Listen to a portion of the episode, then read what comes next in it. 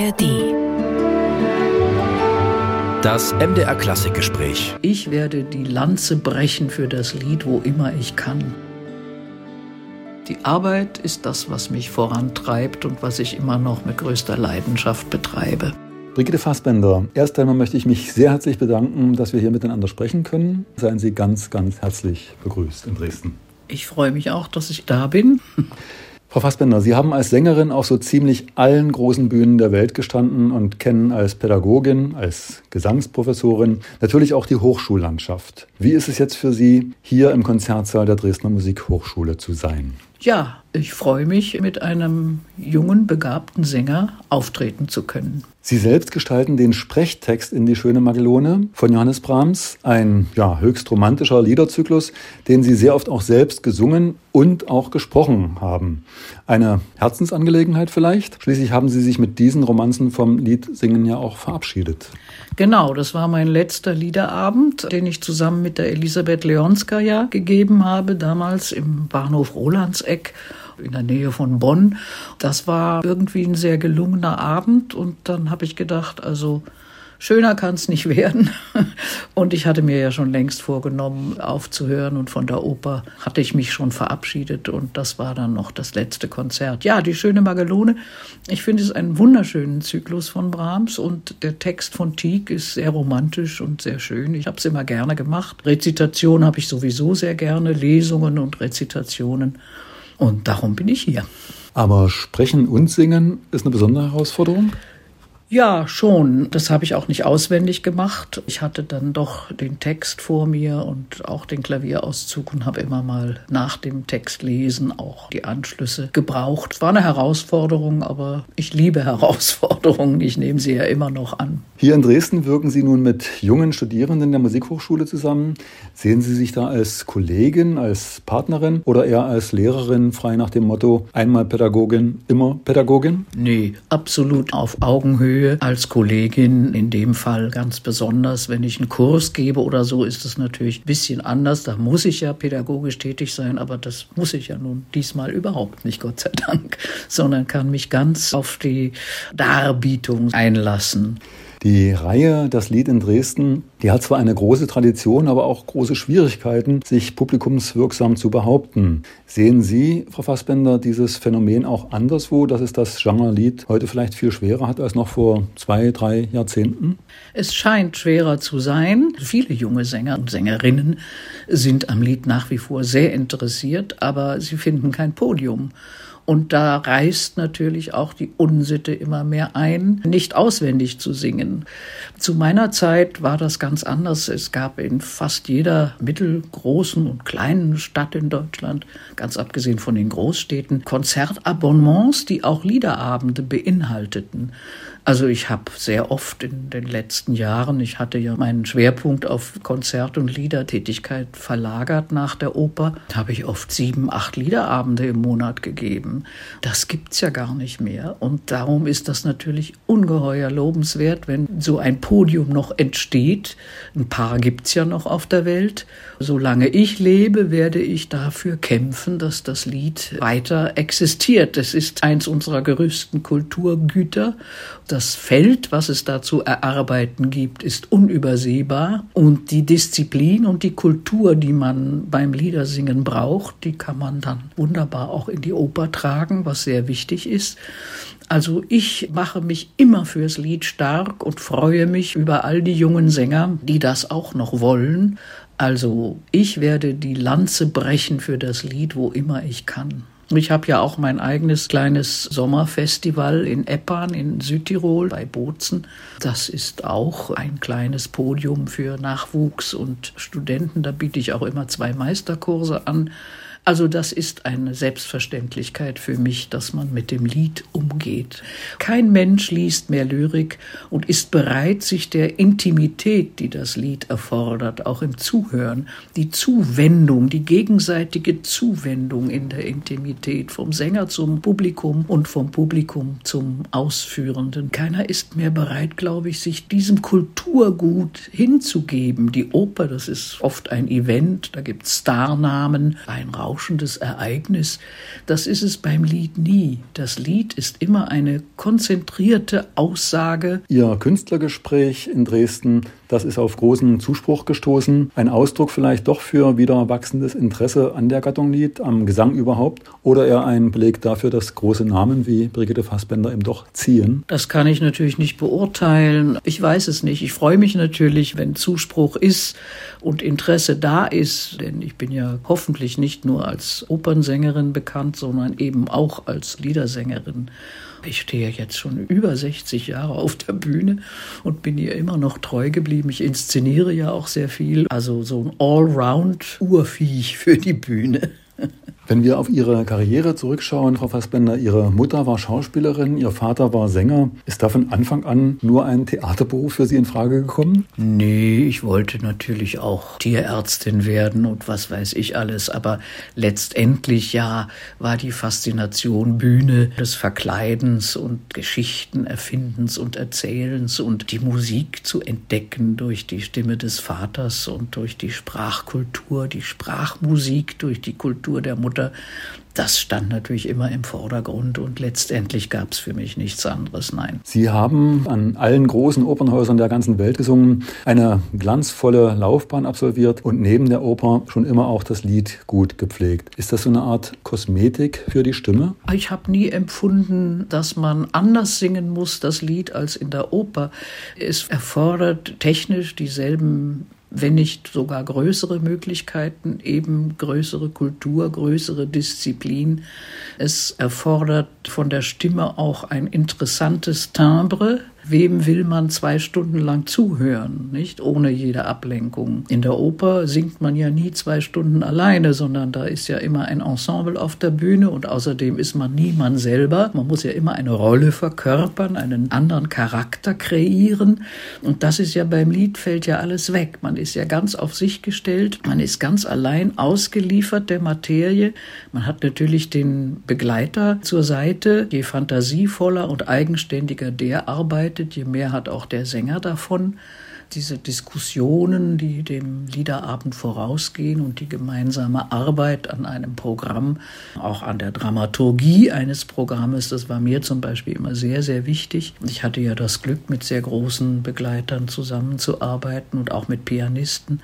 Das Lied war von Anfang an eine große Bereicherung. Ich habe neben der Oper immer Liederabende gesungen. Am Anfang natürlich manchmal vor nur 30 Zuhörern. Man muss sich in der Oper einen Namen erarbeiten, um im Lied zu reüssieren, dass das Publikum Interesse hat. Ich bin da dran geblieben und wie gesagt, die letzten zehn Jahre meines beruflichen Weges war ich überwiegend auf dem Konzertpodium zu hören. Ich vergleiche das immer gerne mit der Kammermusik, die Orchestermusiker ja auch pflegen müssen, um in der Sinfonik dann gut vorbereitet zu sein. Würden Sie dem folgen? Vollkommen richtig. Ich sehe das auch so. Das Lied ist eine Kammermusik für die Stimme. Obwohl man, wie gesagt, ich denke da jetzt besonders mal an Lieder von Liszt oder so, die ja oft sehr extrovertiert und sehr großbögig sind oder Strauß. Das sind ja absolut keine Miniaturkostbarkeiten, sondern sondern da kann man schon aus dem Vollen schöpfen. Und auch stimmlich muss man sich da in keinster Weise zurückhalten.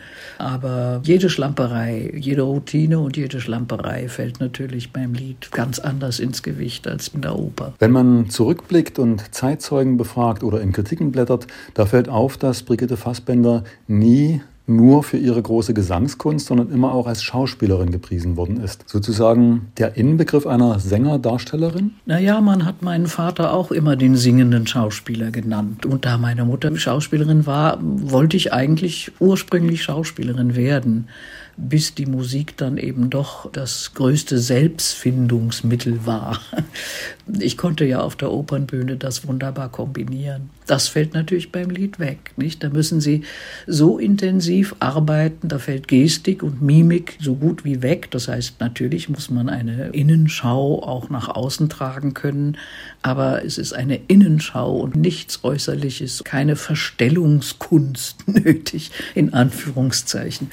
Das ist natürlich fürs Lied eine Erschwernis, besonders wenn man ein scheuer Mensch ist, so wie ich das eigentlich immer war.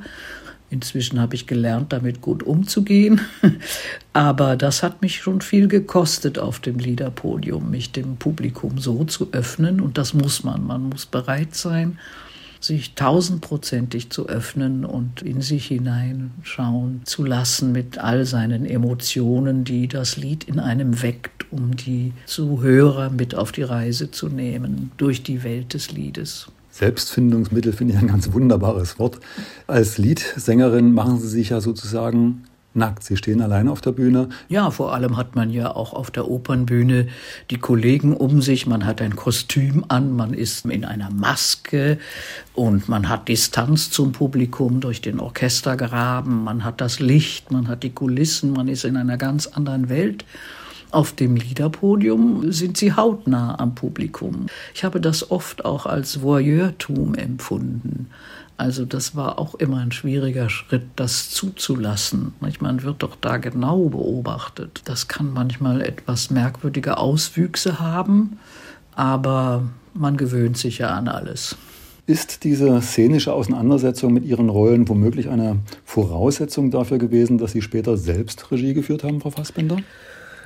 Das habe ich mich oft gefragt. Ähm, ich glaube nicht. Ich habe absolut nicht angefangen, Regie zu führen, weil ich gedacht habe, ich kann das alles besser. Mir wird da was anderes einfallen. Ich habe das Glück gehabt, mit den größten Opernregisseuren meiner Zeit zu arbeiten. Die Schauspielregisseure wanderten erst langsam in die Oper ab. Da habe ich leider nur Otto Schenk erlebt, der in seiner besten Zeit als junger Schauspielregisseur dann zu uns zur Oper kam. Oder Everding, der ja auch mit dem Schauspiel begonnen hat.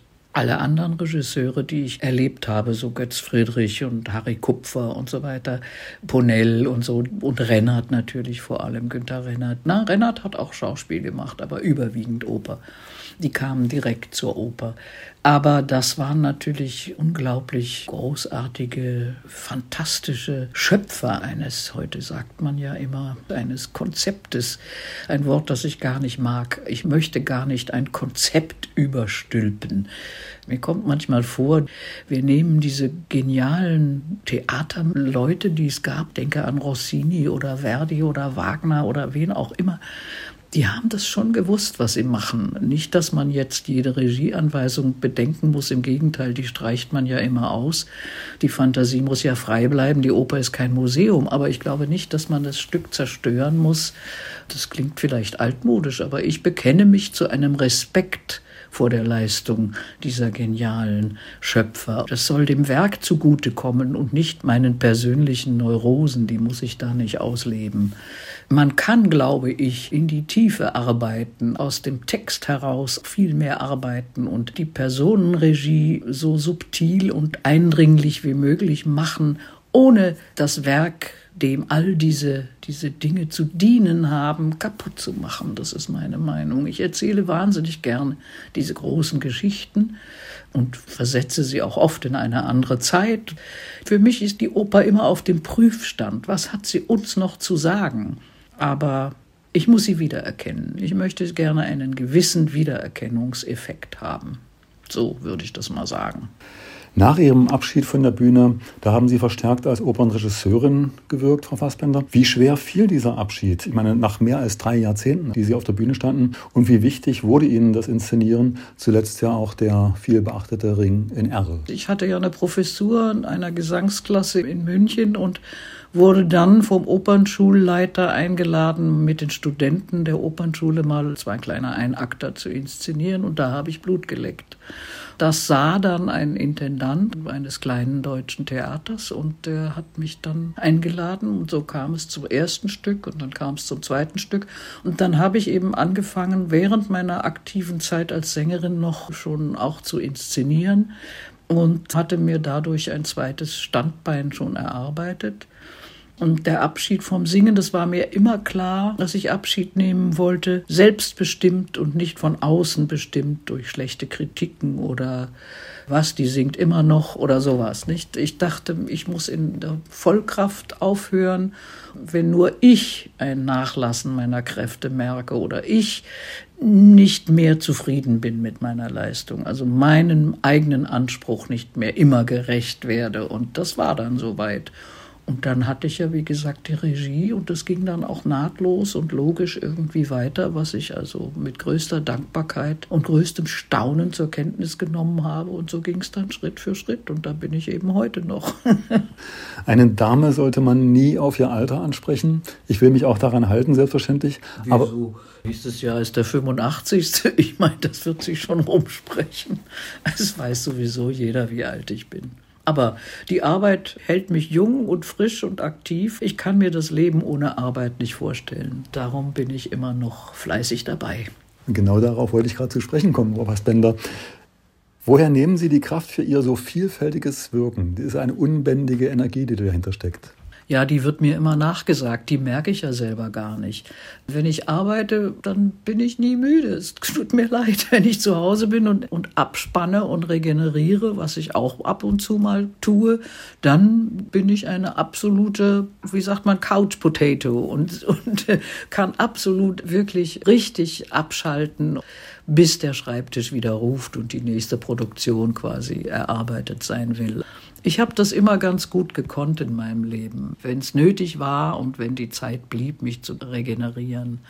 Aber die Arbeit ist das, was mich vorantreibt und was ich immer noch mit größter Leidenschaft betreibe. Ein wichtiger Aspekt Ihres Schaffens ist ja die pädagogische Arbeit bis heute, nicht zuletzt aber auch in Juries, in denen Sie mitwirken. Welche Impulse geben Sie dem sängerischen Nachwuchs damit auf den Weg? Das Leben eines Sängers, es ist ein schwerer Beruf, unter Umständen auch ein grausamer Beruf.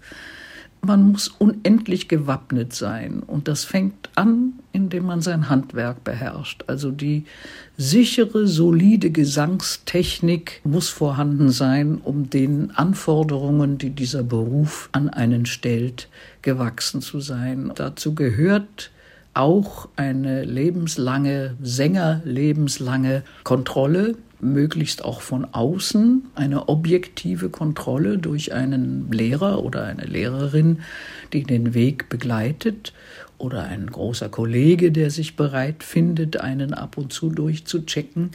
Das ist natürlich der Idealfall. Aber das ist mein Credo. Ohne das Handwerk geht es nicht.